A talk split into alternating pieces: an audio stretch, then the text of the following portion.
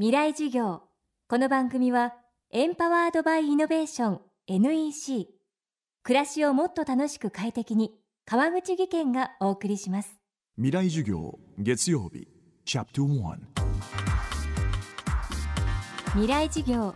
今週の講師は村木真希さん。同性愛者や性同一性障害者など性的マイノリティが生き生きと働ける職場や社会を目指すグループ虹色ダイバーシティの代表を務めています。厚生労働省はこの7月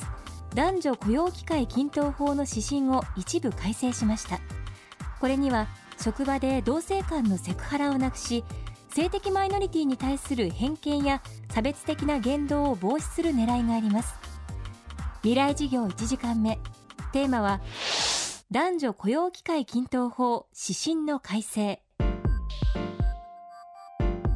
えー、法律自体は変わったわけではないんですが法律の下で作られている指針の内容にちょっと付け加えられた部分があります。それはセクハラは同性同士でもセクハラになるということです。えー、今までも実は同性同士のハラスメントも訴えればセクハラになっていたんですがあのほとんどの人は知りませんでした。なかなか徹底されてなかった部分なのかなと思います。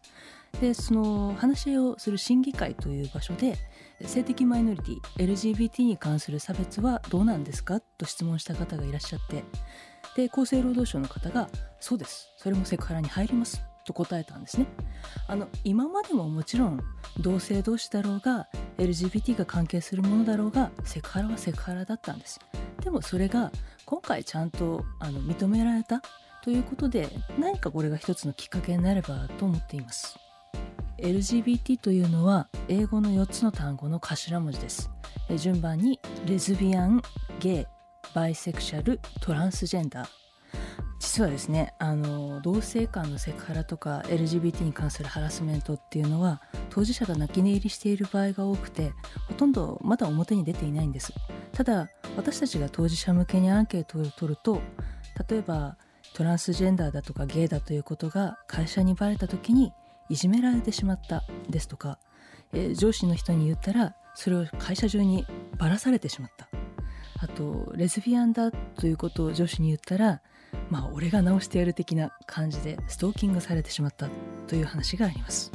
これ本当にあの当事者にとっては辛い辛い言葉がたくさん並んでるんですね。これが今まで表に出なかったということがあのこの問題の奥深さだと思います。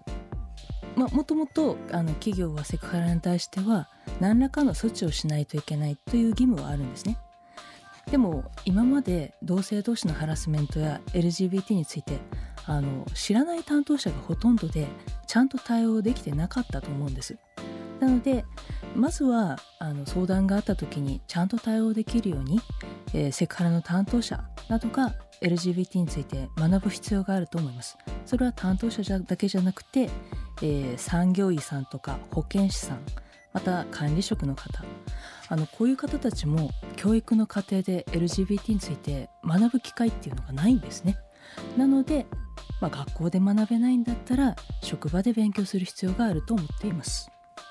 あの指針の改正ということはえー、多分企業としてはセクハラのマニュアルを見直すことになると思うんですね。でそこに文言として、えー、同性同士や LGBT という言葉が入るこの入ることがとっても大事だと思います。なぜなら LGBT なんてうちの会社にいるのって思ってる方がとっても多いんですね。でもあいるんだって思うだけでまああんまり気持ち悪いとかそういうの信じられないとかいう人はあの減ってくるんじゃないかなと思うんですねなのでまずはそれが一歩かなと思います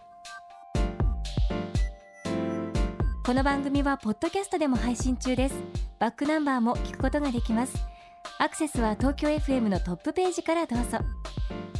未来事業明日も虹色ダイバーシティ代表村木真希さんの授業をお届けします。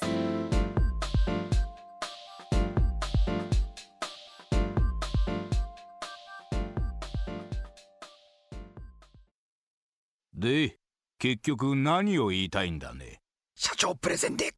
った。スキルアップの必要性を感じたら NEC のビジネス情報サイト「ウィズダムにアクセス。効果的なプレゼンツールのダウンロードから自分に自信をつける方法まで役立つ情報満載「ウィズダムで検索。NEC 川口技研。こんにちは。新井萌です。地球にも人にも優しい OK 網戸で気持ちのいい夏を送りましょう。萌えは網戸でエコライフ。川口技研の OK 網戸川口技研。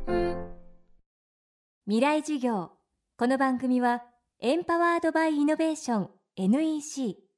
暮らしをもっと楽しく快適に川口技研がお送りしました。